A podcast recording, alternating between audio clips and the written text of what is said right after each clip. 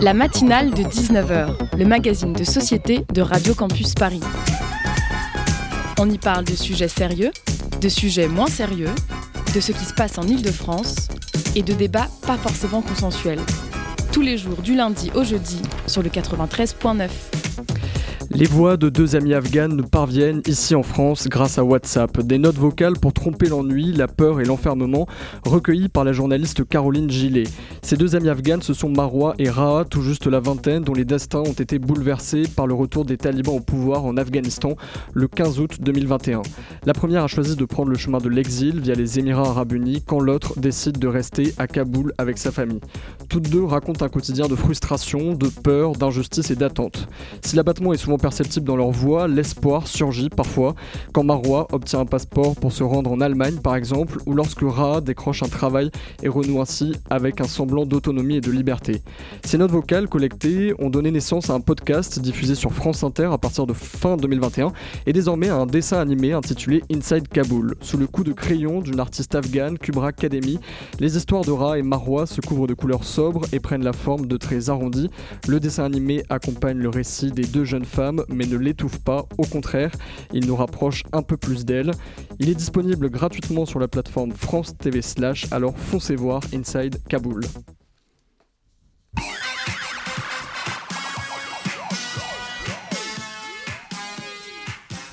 Ce soir, en première partie d'émission, nous sommes heureux de recevoir le journaliste photoreporter Louis Viter. Il est l'auteur du livre L'abattu. Avec lui, nous allons parler de l'exil, de la violence des frontières, des politiques euh, migratoires.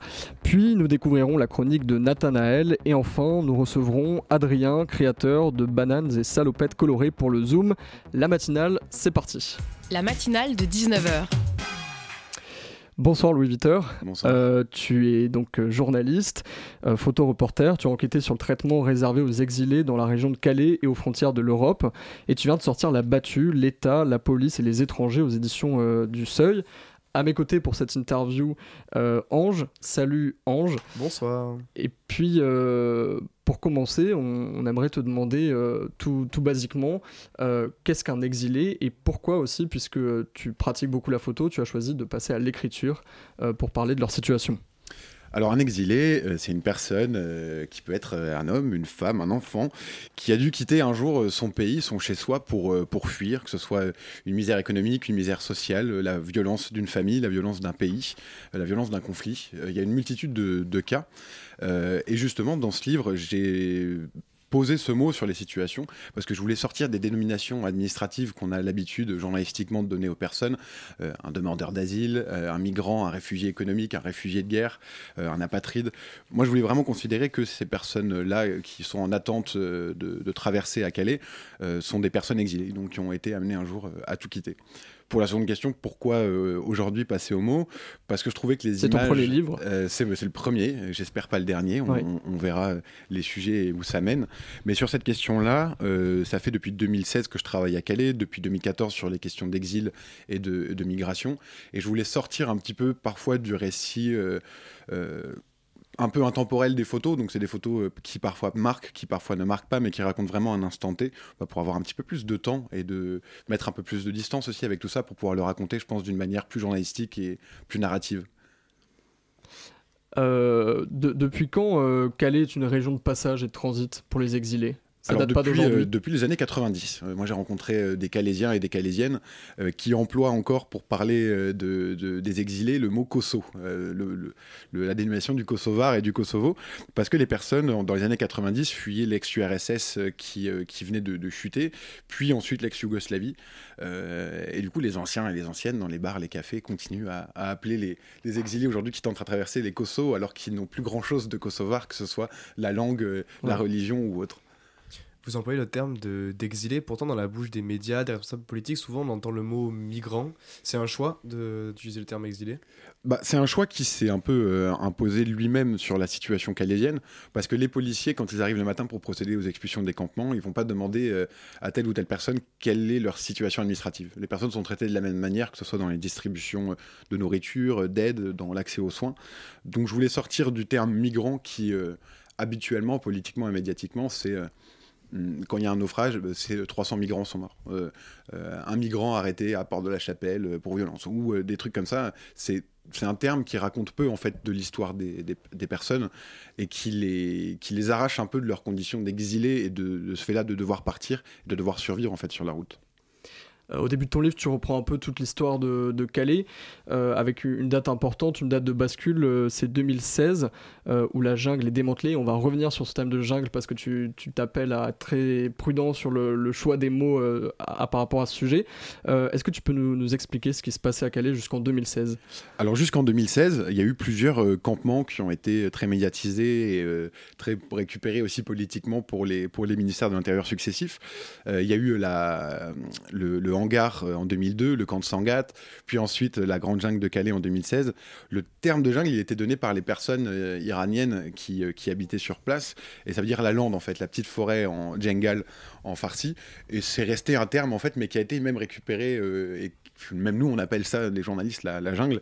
Et le problème, c'est qu'aujourd'hui, même des euh, membres des forces de l'ordre qui arrivent à Calais pensent que Calais, c'est la jungle. Enfin, que Calais égale le jungle. Donc la loi de la jungle, c'est quoi? C'est la loi du plus fort, euh, la loi de la violence, la loi du talion. Et en fait, la réalité euh, de, Calais est tout autre. Donc 2016, c'est le point de bascule parce que ce plus grand bidonville d'Europe à l'époque, qui a accueilli au plus fort plus de 10 000 personnes, du jour au lendemain, le ministre socialiste de l'époque de l'Intérieur, Bernard Cazeneuve, a annoncé son expulsion et l'expulsion des, personnes qui survivaient pour être dispatchés dans les centres d'accueil et d'orientation de, toute la France. Et à partir de ce moment-là, il y a une politique qui s'est mise en place, euh, assumée euh, par, les, par les politiques qui succèdent, qui est la politique du zéro point de fixation.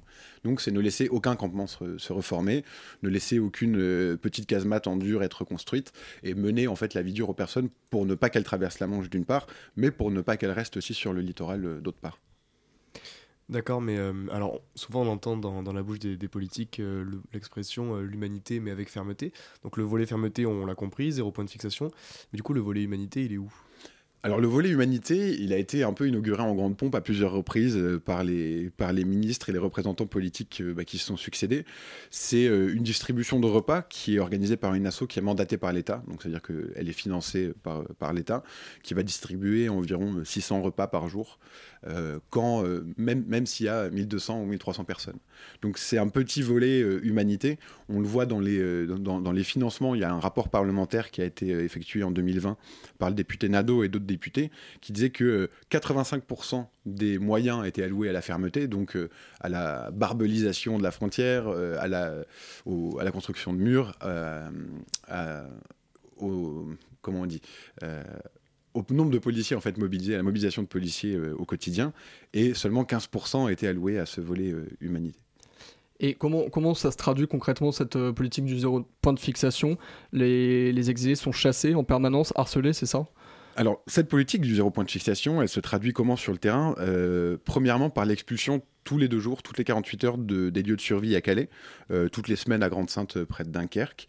Ces expulsions-là, elles sont très violentes symboliquement et physiquement, dans le sens où les objets personnels, donc les effets personnels, les tentes, les couvertures, les bâches, sont saisis par, les policiers. qui reviennent vraiment toutes, toutes les 48 heures. Donc ça ne laisse vraiment aucun moment de répit aucun moment pour ces personnes de réfléchir à leur, euh, à leur parcours d'exil, à leur parcours d'asile. Parce que les associations le répètent et le répètent encore, euh, près de la moitié des personnes qui survivent aujourd'hui à Calais, si, un, si l'accueil leur était proposé en France, pourraient décider de rester en France. Mais c'est parce que ces conditions d'accueil ne sont pas réunies qu'elles tentent le tout pour le tout et qu'il y a un dangereux tout pour le tout en mmh. traversant la Manche. Mais dans le livre, vous parlez aussi, vous accordez quand même pas mal d'importance aux habitants de la ville de Calais euh, en elle-même qui se mobilisent. Vous pouvez nous dire un peu de quelle manière ils s'engagent euh, par rapport à cette problématique? C'est quelque chose qui, est, euh, qui, pareil, qui va un peu à rebours d'un discours médiatique qu'on entend surtout depuis 2014, depuis 2015, où il est vrai, une partie des Calaisiens étaient excédés par la situation, parce qu'il y avait parfois des blocages de la rocade de, Calais par des exilés avec des, des troncs d'arbres pour pouvoir tenter de monter dans les camions, par exemple. mais en habitant sur place là ces derniers mois, je me suis rendu compte quand même que euh, c'est pas si manichéen que ça. Il n'y a pas d'un côté les migrants et d'un côté les, les, Calaisiens euh, qui seraient euh, deux mondes qui ne se croisent pas, qui ne se parlent pas, qui n'échangent pas. il y a une partie de la population calaisienne qui est pas minime, il faut le dire, et qui est solidaire. Euh, elle se montre pas forcément au grand jour parce qu'il y a une peur parfois aussi d'être jugé par ses voisins, par sa famille. C'est quand même assez clivant comme sujet euh, à, Calais et dans les environs.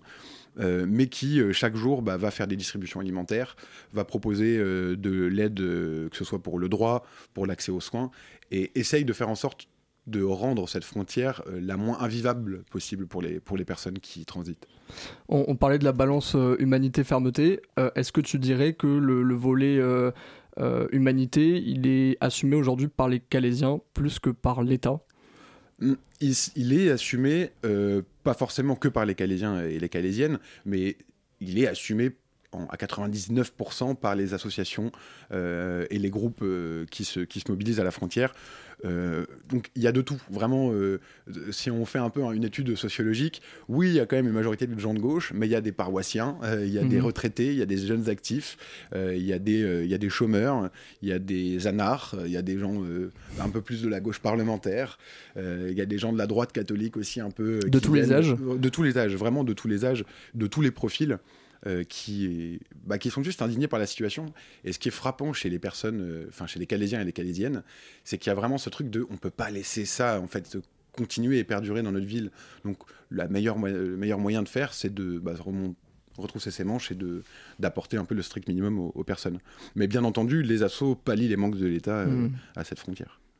Mais vous, en tant que journaliste, Comment vous faites pour euh, documenter ça? L'accès au terrain, est-ce qu'il est compliqué par rapport au barrage de police euh, Est-ce qu'on vous laisse faire? Sur les expulsions, euh, non. C'est très très compliqué de, travailler sur ces expulsions avec, avec liberté. l'accès aux bénévoles, l'accès aux Calaisiens, oui, il est très facile. comme dans tout travail de journaliste, c'est passer du temps avec les personnes, apprendre à les connaître, apprendre à, raconter ce qu'on veut raconter aussi, à présenter son, son travail. Mais pour ce qui est des expulsions, donc des opérations de police, ça a été pendant euh, bah près de deux ans des bâtons dans les roues mis systématiquement, avec un périmètre qui est en place lors des opérations d'expulsion qui va d'une cinquantaine de mètres à euh, près de 400 mètres, 500 mètres, 600 mètres. Donc on est vraiment très très loin de, ce qui se passe.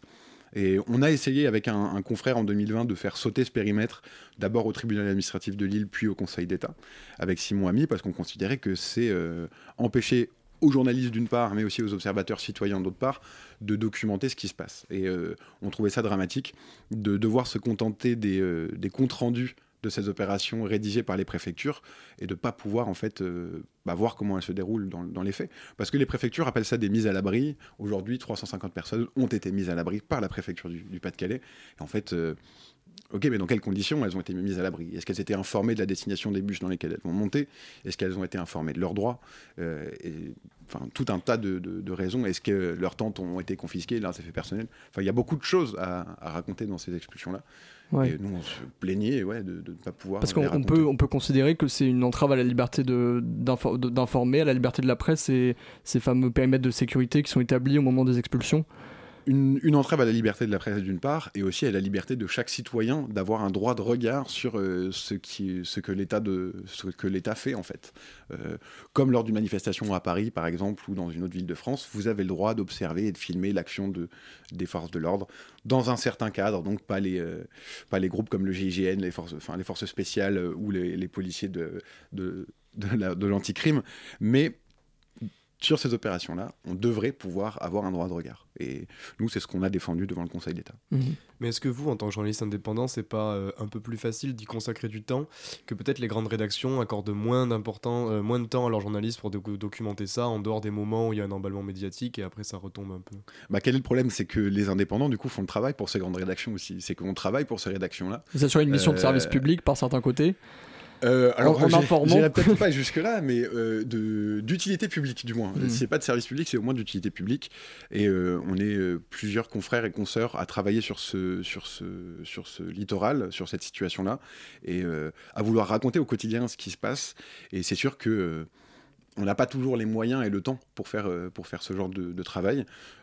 moi, cette année, si j'ai pu y rester, c'est parce que la rédaction des actualités sociales hebdomadaires, qui est un magazine euh, qui, parle énormément de travail social, a voulu se concentrer sur cette question-là. Mais je doute que peu de, enfin, je, doute que d'autres rédactions aient les moyens d'engager du temps et, euh, et, des moyens sur des sujets euh, qu'on pense être oublié en fait. Parce que depuis 2016, il y a un peu un, côté où on se dit oui mais c'est fini, qu'elle est depuis la, mm. grande jungle. Et en fait, euh, on se rend compte que non, c'est loin d'être fini et c'est loin de se, de se, terminer. Et en parlant de, couverture médiatique, dans ton livre, tu, tu mets en garde justement euh, par rapport à, l'emploi de certains termes, que ce soit dans les médias ou dans, dans nos mots à toutes et tous. Euh, tu insistes notamment sur les, les, termes ou expressions jungle de Calais et vague migratoire. Pourquoi il faut être attentif avec ces mots? Parce que ces mots, ils racontent peut-être plus que ce qu'on pense qu'ils vont raconter. Euh, quand on parle de vague migratoire, c'est l'image de la submersion qui est convoquée. Euh, c'est l'image euh, qui, si on tire la ficelle, peut aller vers le remplacement, etc. Et ces données dégagent à l'extrême droite et, à, et, à, une vision de plus en plus xénophobe de la société. par exemple, sur les côtes britanniques cette année, 45 000 personnes sont arrivées. Euh, pour une population qui est de 66 millions d'habitants au Royaume-Uni. Mmh. Je doute qu'on puisse parler de vague avec 45 000 personnes, même si c'est un chiffre qui est en constante hausse depuis 2018, euh, qui a doublé cette année euh, sur les arrivées en, petits bateaux. il faut replacer quand même les choses dans, la réalité de, leur contexte et, et, de leur réalité physique. Oui. Mais ce fait qu'on parle de vagues, euh, qu'on parle de, de, jungle, est-ce que ça traduit pas le fait qu'en réalité, toutes ces politiques, elles sont motivées par la peur? Parce que toutes les études montrent que l'immigration n'est absolument pas un coût. Bon, on parle pas du, parle de, pas d'humain, hein. enfin on parle d'humain, pas de chiffres, mais globalement c'est électoraliste ou en tout cas gouverné par la peur. C'est euh, tout à fait gouverné par la peur et, euh, et au-delà de ça, c'est véhiculer une image du, de l'exilé, du migrant, du demandeur d'asile et globalement de l'autre comme d'une menace. Et ça, je pense que c'est dramatique. On le voit, Gérard Collomb en 2017, euh, qui emploie des termes pour parler de Calais, euh, les migrants sont enquistés à Calais dans des abcès de fixation qu'il faut traiter. Enfin, est-ce que je vais voir un médecin euh, cardiologue ou enfin cancérologue ou est-ce que je vais voir enfin, un ministre de l'Intérieur qui parle d'une situation humaine à gérer? Donc, euh, dans ce livre, c'était important aussi de prendre le recul sur ces termes-là et de raconter la réalité de ces hommes et de ces femmes qui sont euh, juste en demande de refuge. Et il faut le rappeler, c'est une demande de refuge qui formule. C'est euh, on a besoin de protection. Et l'Angleterre, quand on creuse, c'est pas du tout leur, leur choix premier. C'est parce que les pays qu'ils elles ont traversés durant leurs années de, voyage n'ont pas su tendre ces mains-là administrativement ou ne serait-ce qu'au niveau de l'accueil. Tu, parles d'une mise au banc des exilés, euh, une forme d'exclusion de la communauté humaine. Comment ça se traduit? C'est des privations de, droits élémentaires, l'accès à, à l'eau, à la nourriture, au sommeil peut-être?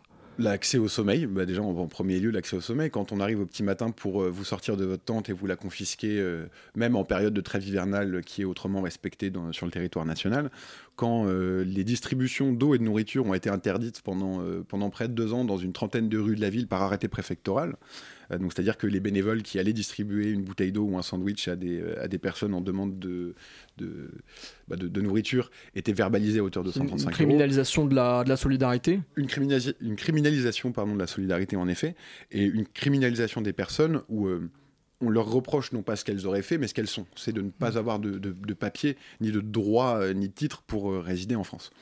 Et cette mise au banc, elle se traduit aussi par le manque d'accès aux soins. les soins psychologiques, par exemple, c'est extrêmement important quand on a un état de survie comme ça permanent. Euh, c'est important d'être d'être suivi ou au moins de pouvoir euh, ouais, être, suivi et soigné.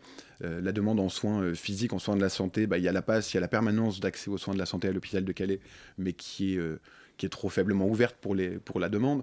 Enfin, il y a tout un tas comme ça de, de, choses bah, qui pointent en fait vers cette battue, d'où le titre, sur, sur le fait que ces personnes sont pourchassées vraiment au quotidien.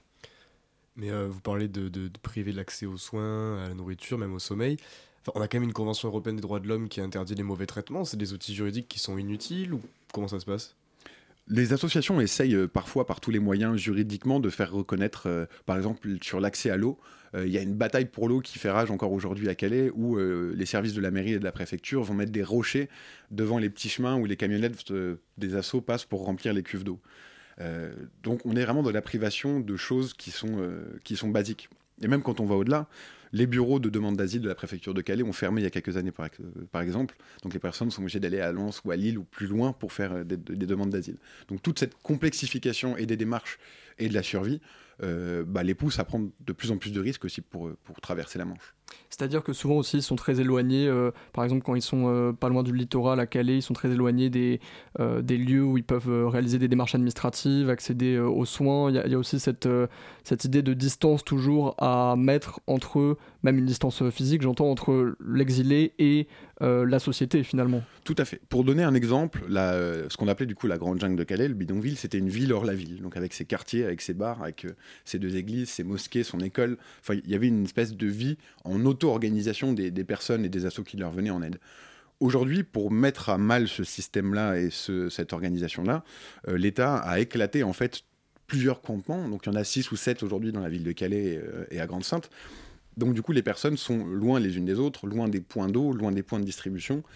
Ce qui arrive à, devoir faire, euh, enfin prendre des décisions au petit matin, c'est est-ce que je reste sous ma tente pour protéger mes affaires en cas d'expulsion, ou est-ce que je vais à la distribution de nourriture, celle mandatée par l'État ou non? Et ces questions-là, du coup, on est vraiment dans des questions qui sont même plus de l'ordre de la vie, mais vraiment de la hmm. survie. Merci Louis Vuitton, on fait une petite pause musicale, on se retrouve dans quelques instants.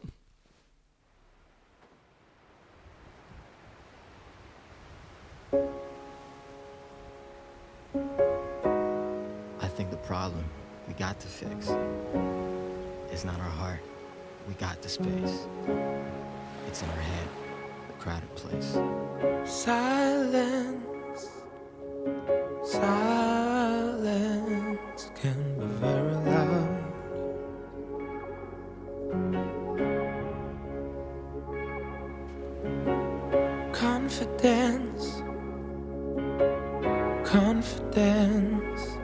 we're finding out.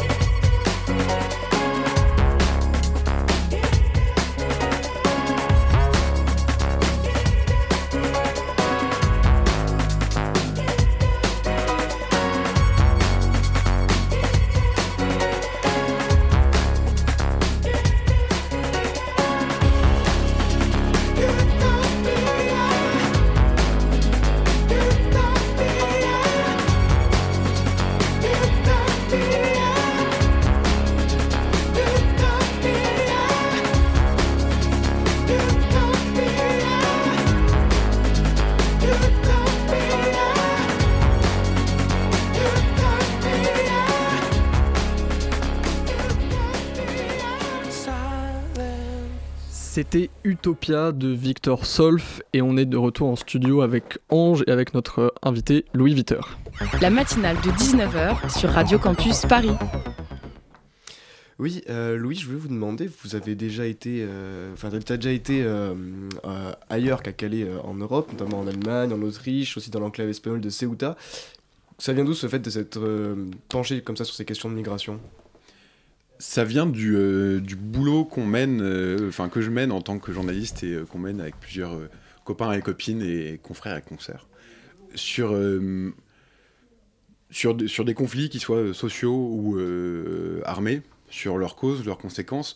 Et en fait, la thématique de l'exil, ce que ça raconte, c'est qu'on peut aller aux sources de l'exil. Aller aux sources des exils, c'est euh, dans les pays de départ, justement, qui sont euh, souvent euh, ravagés soit par une misère financière, sociale énorme, soit par des conflits. Donc, je travaillais en, Irak en 2015, à la frontière syrienne en 2016, donc dans des endroits d'où les personnes sont parties un jour pour fuir l'État islamique notamment et parler de ces routes-là, de l'exil, de comment euh, aujourd'hui les États européens accueillent aussi, parce que le travail mené en 2015 aussi aux frontières de l'Europe, en Hongrie, en Allemagne, c'était pour montrer comment ces pays-là ouvrent ou non leurs portes. Bah, ça raconte euh, un pan de, l'histoire de nos sociétés et de, bah, de l'Union européenne et du monde en général.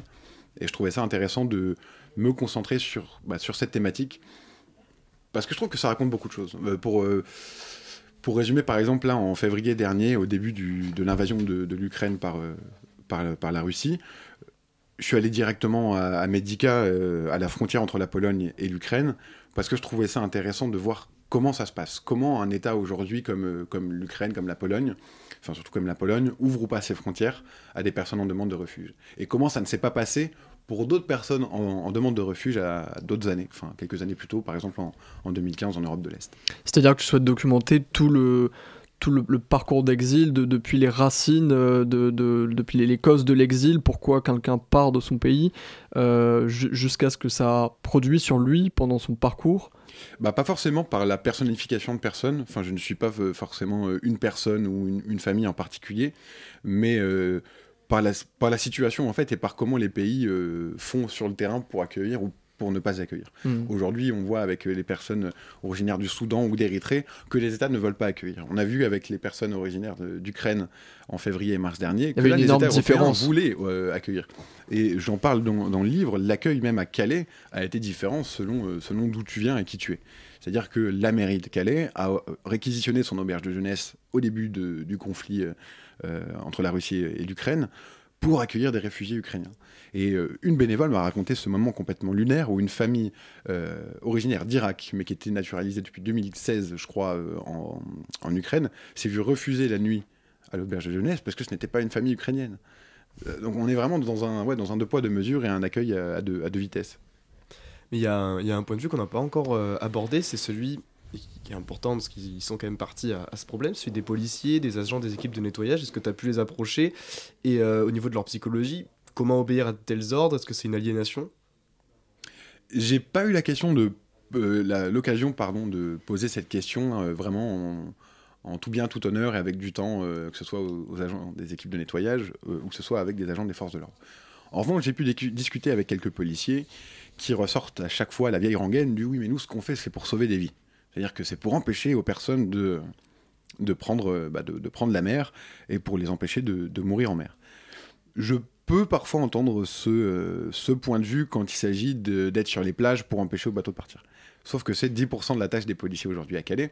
J'entends moins ce, cet argument quand euh, les policiers vont saisir les tentes ou les sacs de couchage des personnes euh, en transit à la frontière. Je l'entends moins quand ils vont verbaliser des, des bénévoles parce qu'ils distribuent de l'eau ou de la nourriture. Ça s'entend beaucoup moins bien.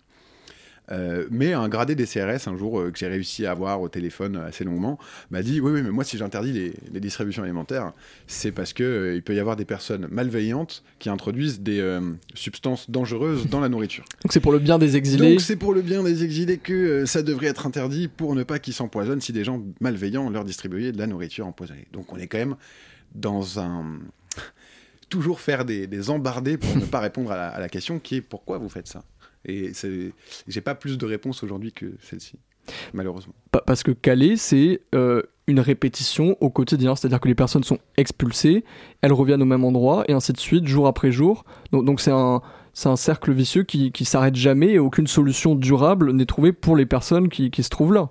Si ce n'est peut-être pour elles de, de, partir au plus vite et d'essayer de rejoindre euh, les côtes anglaises. C'est une, une, routine qui est terrible parce que vraiment elle a lieu toutes les 48 heures. Toutes les 48 heures. Encore aujourd'hui Encore aujourd'hui. Euh, euh, on a une cinquantaine de CRS ou de gendarmes mobiles qui arrivent sur les lieux de vie, qui en expulsent les occupants, qui parfois leur expliquent Oui, mais non, nous ce qu'on vous demande c'est de partir du terrain. Une fois qu'on a rempli le PV comme quoi vous avez quitté le terrain, vous revenez. Donc les personnes sont au courant que c'est ça qui se passe aussi. Et euh, sans solution, du coup, plus, plus pérenne. C'est, assez rituel, c'est assez routinier. tout le monde est lassé, en fait, de cette situation mais tout le monde est, est, au courant. Mais surtout que ça relève quand même d'une énorme absurdité parce qu'il y a des gens donc dans les, dans les bidonvilles qu'on déloge, ensuite on les empêche de partir euh, vers l'Angleterre, mais en même temps récemment on a vu que quand on essaie de les loger dans des communes rurales désaffectées par exemple en Bretagne, on veut pas non plus. Donc finalement, il y a une absurdité complète dans ce cycle. Il y a une instrumentalisation de, l'extrême droite aussi euh, assez énorme dans, euh, bah dans, justement les centres d'accueil de demandeurs d'asile euh, en région, dans des petits patelins ou dans des petites villes, qui instrumentalisent vachement ces, ces trucs-là pour venir de toute la France manifester. Quand des gens locaux sont prêts à ouvrir leur maison, à ouvrir leur village et leurs bras pour accueillir c'est pas une crise. Euh, c'est ce qu'on entend beaucoup dans la bouche d'associatifs, etc. Mais j'aime beaucoup cette phrase. C'est pas une crise migratoire qu'on vit. C'est une crise de l'accueil. C'est comment aujourd'hui les Françaises et les Français sont capables de se dire que bah, le monde change aussi et que comme euh, ça a été la tradition dans ce pays quand même pendant euh, pas mal de temps, il faut accueillir les personnes qui sont en demande de refuge. On est un pays soi-disant des Lumières, euh, qui, euh, qui a l'accueil de l'autre dans son ADN républicain, on va dire, mais qui a tendance quand même à se déliter ces dernières années et à se dissoudre dans un discours de plus en plus fermeté et pas humanité. Comment, euh, comment s'organise la, solidarité? À quelle on a parlé euh, tout à l'heure On a parlé des Calaisiens, des Calaisiennes. Est-ce que euh, c'est des, associations qui structurent un petit peu cette, euh, cette solidarité? Euh, Est-ce qu'il y a des personnes qui viennent spontanément d'elles-mêmes euh, aider les exilés? Comment ça se structure?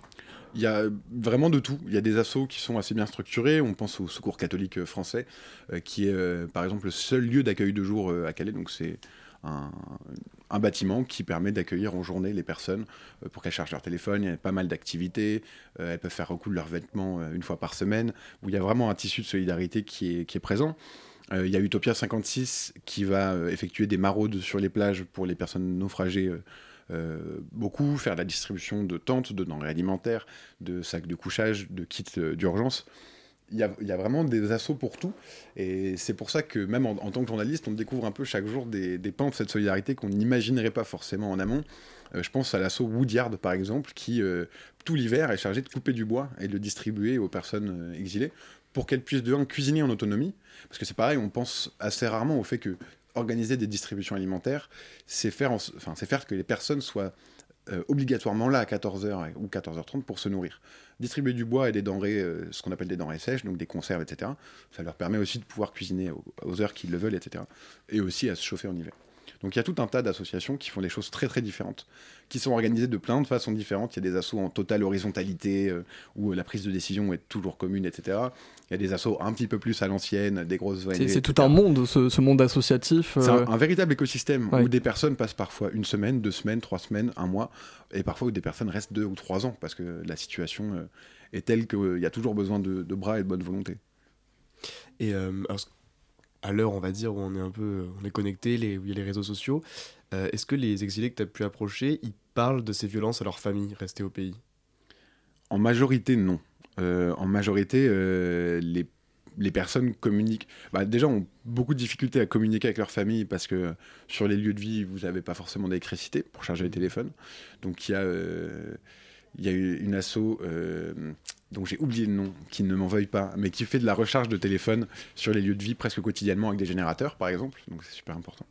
Mais globalement, euh, non, on, les, personnes restent assez euh, pudiques sur, leur, euh, sur la vie qu'elles mènent à cette frontière-là, parce que c'est une vie qui est quand même faite de bah, d'une grande précarité et d'une grande violence. J'avais rencontré un jour un, Égyptien qui m'a dit qu'il faisait croire à sa famille qu'il travaillait au ministère de l'Intérieur en France. Donc c'est pour ça qu'il envoyait plein de photos de policiers et ça a marché plutôt pas mal. Donc c'est aussi pour, pour préserver les, les proches, euh, parce que c'est tellement indigne, tellement dur, tellement violent que où, où la personne, peut-être l'exilé lui-même, préfère se peut-être se, placer un peu dans un imaginaire autre pour, pour échapper à ce quotidien terrible il y, a, il y, a, deux grosses raisons. C'est que oui, il faut rassurer la famille et surtout, le, ce serait un constat d'échec. Ce serait avoué, du mmh. coup, quand une famille, quand une personne quitte sa famille et son chez-soi pour aller tenter quelque chose d'autre ailleurs, elle elle peut pas se permettre de revenir avec ces images ou ces récits. ce serait un aveu d'échec. Et du coup, les personnes attendent d'arriver au Royaume-Uni ou d'avoir une situation stable pour euh, soit redonner des nouvelles, soit raconter la réalité du, quotidien. Et alors, d'un point de vue plus euh, ton activité euh, un peu plus technique de photographe, quelle est ton approche quand tu veux photographier des gens, surtout dans des conditions sensibles comme celle-là? Est-ce que tu expliques ce que ta démarche ou comment tu fais? C'est une grande, grande question. Il y a des je pense que ma pratique photographique, elle a évolué pas mal avec le temps. Euh, c'est-à-dire qu'aujourd'hui, sur pas mal de reportages, j'arrive et puis euh, bah, on commence directement à faire des photos. Euh, le, fait d'avoir un appareil photo et de regarder les, personnes qui voient que tu as un appareil photo fait aussi qu'elles l'acceptent. Mais dans d'autres conditions de reportage, bah, je suis amené plus à prendre le temps, à avoir l'appareil soit autour du cou, soit dans le sac, et attendre avant de le sortir, et, bah, parler aux personnes, dire un peu ce que je fais là, etc. Et ça a été un peu un point de bascule de mon travail à Calais, là où aussi, du coup, j'ai préféré écrire, c'est que c'est des personnes que tu fréquentes vraiment au quotidien aussi. Euh, quand tu il y a, des liens forts qui se tissent avec euh, eux, elles? Bah, Il y, y, a des liens, euh, même si les personnes passent rapidement au Royaume-Uni, il y a un lien qui est là, et il y a aussi quelque chose de... de, la temporalité. Quand tu pars en reportage une semaine à l'autre bout de la France ou quoi, en général, bon, tu sors ton appareil photo et bam, bam, bam, ça part, et puis tu dis les personnes, je les reverrai jamais. Là, tu es sur un temps long avec des personnes qui, bah, qui sont là, qui te font confiance, qui, qui attendent aussi de ton travail, qui racontent un peu le quotidien. Hum, donc c'est toujours un peu compliqué de il y a toujours un entre-deux à trouver entre expliquer à chaque fois sa démarche, donc c'est avoir du temps, et euh, faire son travail efficacement, donc pas de la photo posée tout le temps. Et justement, comment tu fais pour euh, préserver, on va dire, cette euh, peu de distance journalistique, c'est-à-dire l'empathie sans complètement te fondre dans, dans, le, dans, le pathos avec les personnes que tu observes, dans le temps long, dans des moments de souffrance comme ça? Bah, En coupant aussi ces moments de souffrance du, du récit journalistique. On n'est pas forcément obligé de tout raconter. Euh, je pense qu'il y a une, une certaine forme de communion entre tous les acteurs associatifs euh, à Calais qui fait que dans des salles passes, on sait se retrouver. Euh, bah, en tant que personne qui habite, qui habite ici, que ce soit avec des copains et des copines calaisiennes, que ce soit avec des associatifs, on sait se retrouver et en parler et, faire en sorte que ça, bah, que ça aille mieux. Euh, Louis euh, il nous reste une, petite minute à peu près. Euh, il y a eu encore un sommet franco-britannique il y a quelques jours. comment tu, perçois la suite? Est-ce qu'on va vers du toujours plus répressif, du toujours plus sécuritaire? Bah, la, perception, factuelle, c'est 500 millions d'euros déclarés là sur plusieurs années par Rishi Sunak, le, Premier ministre britannique, l'ouverture d'un nouveau centre de rétention dans le Nord-Pas-de-Calais, euh, la mobilisation encore plus euh, nombreuse, enfin nombre de forces de police, de drones, de caméras, etc. Donc on est vraiment dans une approche qui est, qui est aujourd'hui que sécuritaire. À aucun moment, euh, ils ont abordé en conférence de presse un accueil commun ou des voies légales de passage au Royaume-Uni. Et c'est tout, le monde, tout le monde le dit, que ce soit des, des spécialistes de l'immigration, des journalistes qui travaillent sur ces questions, des associatifs à Calais, c'est voué à l'échec. C'est voué à l'échec parce que quand une personne veut traverser une frontière, elle la traverse. Hmm. Ou elle tente de la traverser. Bah, merci beaucoup pour cette, euh, cette discussion euh, ce soir sur Radio Campus. Donc on rappelle que, ton, que ton livre euh, La battue est sorti il y a quelques semaines aux éditions du Seuil, qu'il est disponible dans toutes les bonnes librairies. Et merci pour cet échange, c'était passionnant. Et merci à Ange pour cette interview.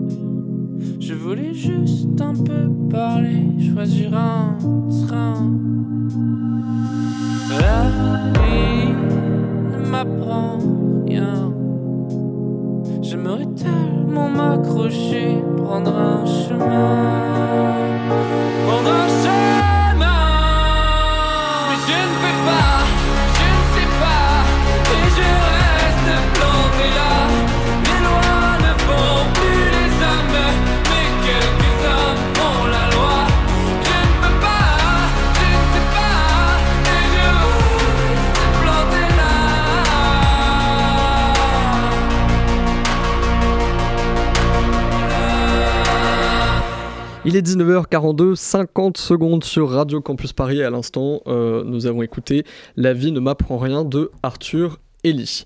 Et Nathanaël nous a rejoint sur ce plateau. Salut Nathanaël. Salut.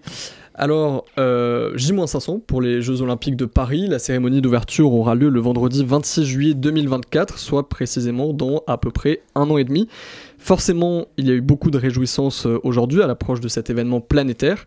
Mais nous, on a choisi de nous attarder sur les conditions de travail sur certains chantiers. C'est bien ça, Nathanaël? C'est exact, et plus particulièrement sur la présence de travailleurs sans papier sur les chantiers des futurs Jeux Olympiques de Paris. C'est l'inspection du travail qui a révélé de nombreux cas à ce sujet depuis le printemps 2022. Alors évidemment, la situation fait tâche plusieurs mois après les scandales sur euh, les conditions de vie des travailleurs au Qatar que le gouvernement français a condamné alors que les Jeux de Paris, eux, doivent être la vitrine de la France en 2024.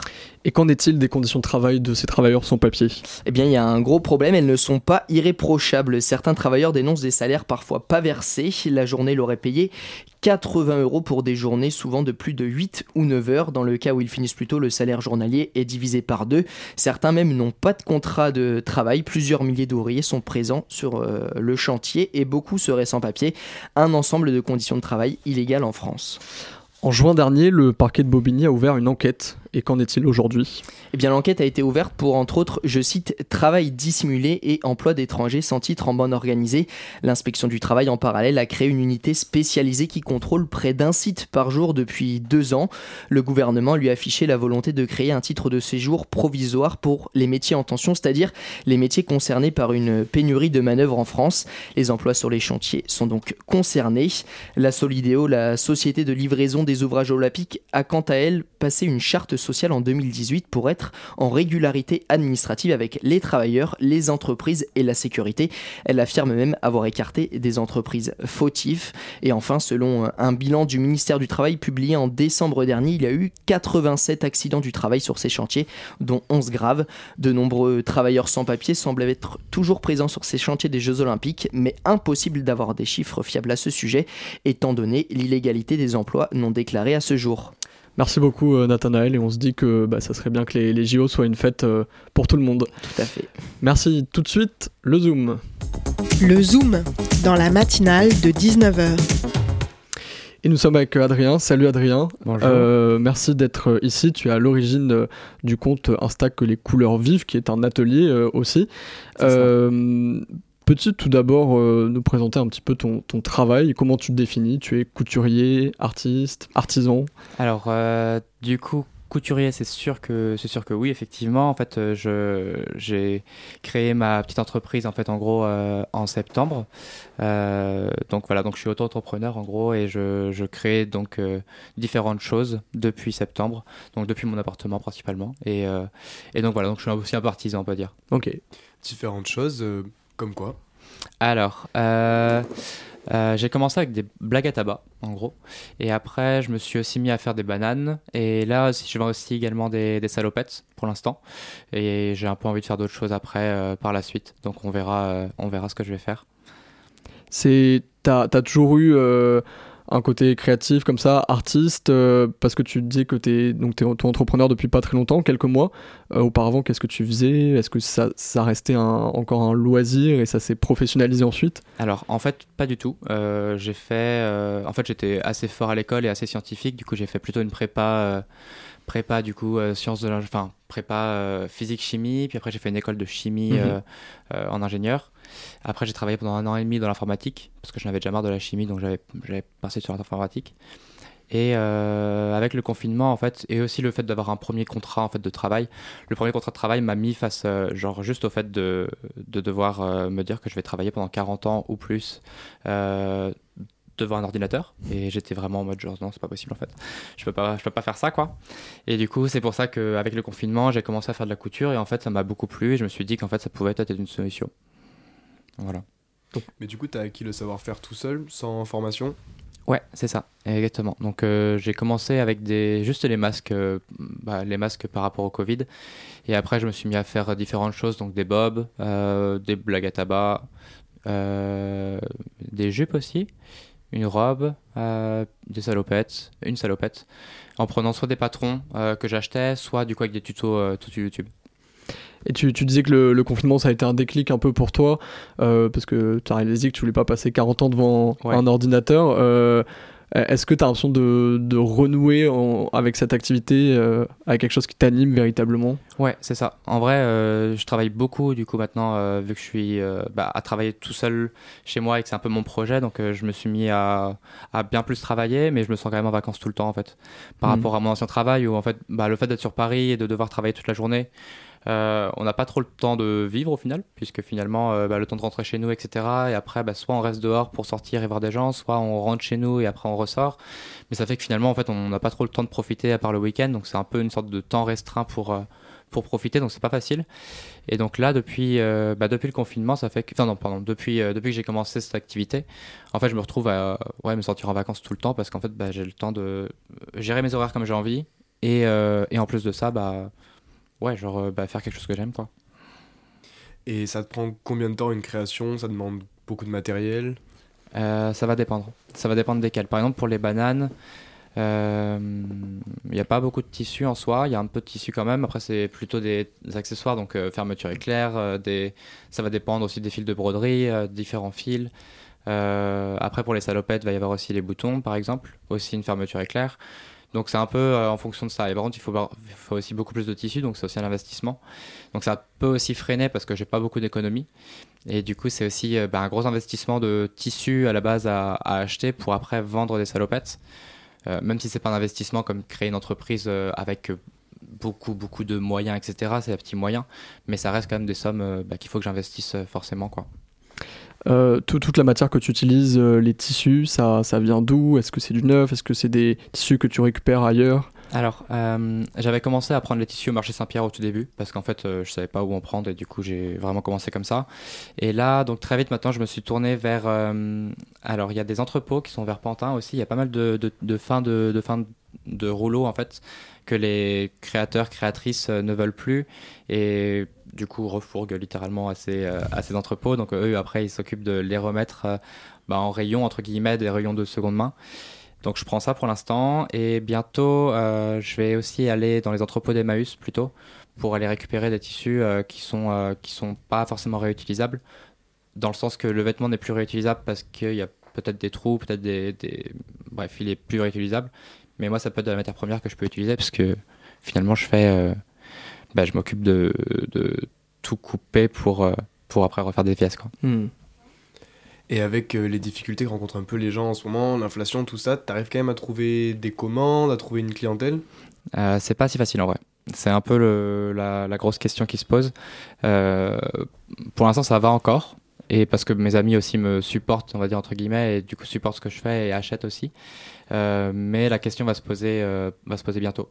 Parce que, euh, ouais, à la fois, soit je me retrouve pas moi dans mes frais, dans mon travail, à essayer de me payer à peu près correctement, c'est-à-dire à 9 euros de l'heure, 10 euros de l'heure maximum, et sans, sans faire de marge, sans quoi que ce soit. C'est un peu vraiment genre, ok, je vais être au, prix minimum du minimum pour me rémunérer, pour essayer de pouvoir en vivre, mais à la fois, c'est. Bah oui, ça fait déjà cher en fait, parce que bah, forcément, j'y passe euh, entre 3 ou 4 heures pour une banane, euh, je vais y passer euh, 6 ou 7 heures pour une salopette. Donc en fait, ça fait que forcément, en fait, les prix, j'ai pas le choix de les faire euh, un petit peu monter, mais c'est pas ce que je voudrais quoi. Hmm. Euh, on, a, on a découvert ton compte euh, Insta, Mhm. que les couleurs vivent, avec plein de couleurs. Ouais. Euh, Instagram, c'est un, c'est un espace où énormément de, de créateurs peuvent s'exprimer. On le voit, des dessinateurs, des couturiers. C'est une gigantesque galerie. Quel, rôle t'accordes à, cette, à cet outil, toi, au quotidien? J'y accorde trop de place, je pense. Dans le sens que j'y accorde beaucoup de place parce qu'en fait, finalement, c'est mon premier, enfin, c'est la première façon pour moi pour, euh, pour faire voir ce que je fais. Créer une communauté aussi Exactement, créer aussi une communauté. Donc en fait, finalement, je l'utilise beaucoup. Euh, le problème, c'est que du coup, il faut que j'arrive à l'utiliser à la fois pour le travail et pas dériver sur euh, juste mon feed et, et Hmm. commencer à ne plus Le travailler scrolling infini euh, qui nous perd tous parfois. Ouais, c'est ça. Et du coup, c'est pas forcément facile. Donc, j'essaie un peu là en ce moment de, bah, de réguler ça, de me dire genre, ok, bon, bah, dans ce cas-là, on part sur euh, 10 minutes euh, de, d'Insta euh, pour le travail. Et après, ensuite, on fait une vraie pause. mais du coup, c'est plus Insta pour le travail. Mais c'est, c'est assez compliqué de gérer ça, quoi. Hmm.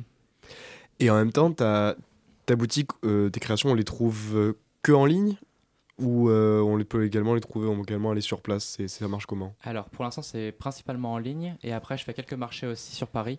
Euh, donc, sur Paris, en tout cas, pour l'instant. Après, je vais voir si je fais d'autres villes. mais C'est dans le cas où ça se passe bien et que je peux réussir à commencer à en vivre, on va dire. Mais, euh, mais oui, donc pour l'instant, c'est principalement en ligne. Et après, des fois, il y a des marchés. Donc, en fait, je vais indiquer sur Insta aussi également s'il y a des marchés que je vais faire, quoi. Euh, Est-ce qu'il y a des, espaces euh, à Paris où les créateurs peuvent se retrouver, peuvent rencontrer euh, un public aussi co- comment, comment ça se passe entre les, les créateurs? Il y a des, des lieux de création communs? Alors, il y a différentes choses. Pour les lieux de création, il y en a effectivement, des ateliers participa- participatifs, je crois. Euh, J'ai pas vraiment encore euh, regardé parce que bah, forcément, ça me rajoute une partie de loyer, entre guillemets, même si c'est euh, partagé, c'est forcément bah, peut-être euh, quelques centaines d'euros supplémentaires de loyer que je peux pas me permettre en fait parce que bah, sinon. Juste, euh, bah, c'est pas, c'est pas viable du tout.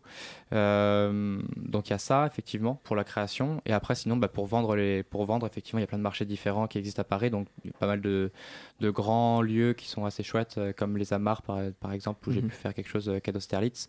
Et puis après, il y en a aussi plein d'autres. Il va y avoir la recyclerie dans le 18e, etc., etc.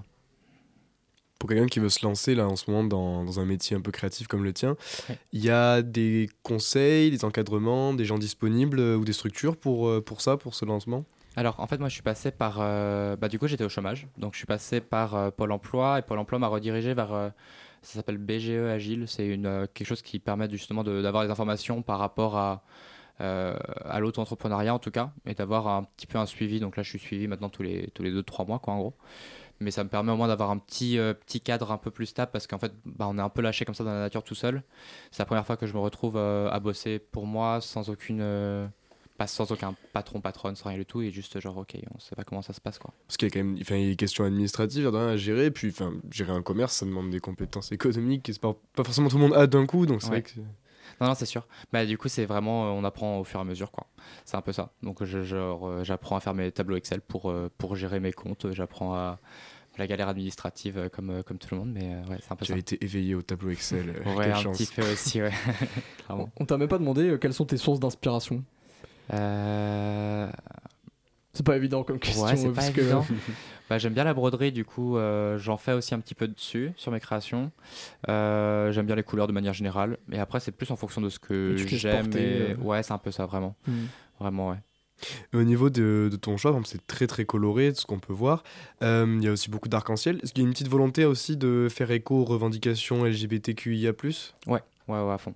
Euh, bah, je, je fais un peu partie de la communauté euh, queer en tout cas et, euh, et, et oui, non, c'est aussi le but. euh, C'était aussi une, une partie de revendication, mais à la fois sans forcément en faire du euh, un, un- euh, comment on appelle ça, pink, euh, pink euh, washing, un peu dans le sens Mhm. de, de justement surfer sur cette vague-là. C'est pas forcément le but non plus. Mais bon, après, genre, je fais quand même partie, enfin, je fais aussi partie de cette communauté-là et je, j'aspire en tout cas à toutes ces idées-là. Et donc, c'est aussi quelque chose qui me, qui me, qui me transcende, quoi, on va dire. Puis ça raccroche un peu à un imaginaire, à une esthétique. euh, Ouais, aussi ça. également. Et du coup, aussi avec les couleurs et avec euh, le fait de, bah, de oser se montrer aussi. Et du coup, ça passe. Enfin, pour moi, ça passe par les couleurs. Il y a aussi des personnes pour qui ça passe par d'autres, euh, d'autres façons de faire, mais moi, ça passe aussi par les couleurs dans mes habits et dans, dans les créations, quoi. On, on se demandait sur Insta, il y a des publications qui sont localisées à rue Sainte-Marthe, qui est une rue très colorée avec Ouais. plein d'artistes. C'est là où tu vis, c'est là où tu crées? C'est là où j'habite juste dans la rue d'à côté, la rue parallèle. Et, euh, et incroyable parce que je connaissais pas du tout cette rue-là avant, de, avant d'y habiter. Et, euh, Tu peux nous la est décrire un peu cette rue parce qu'elle est. C'est une rue qui est du coup effectivement toute colorée avec euh, en fait en gros il y a plein de devantures euh, de euh, pff, artisans, commerçants, euh, des bars aussi et du coup c'est vraiment genre euh, très mignon, il y a plein de devantures avec différentes couleurs. Ça fait un peu comme en vrai on se retrouve un peu dans une sorte de mini ville euh, un peu enchantée, ça n'a pas trop de sens par rapport euh, au reste de Paris qui est un un peu plus grise de manière générale et là du coup on se retrouve dans une rue qui est hyper colorée c'est genre euh, en pavé aussi et c'est très mignon avec plein de végétation aussi Génial. très. Bah, merci beaucoup Adrien d'être venu euh, sur euh, Radio Campus pour cette plaisir. matinale.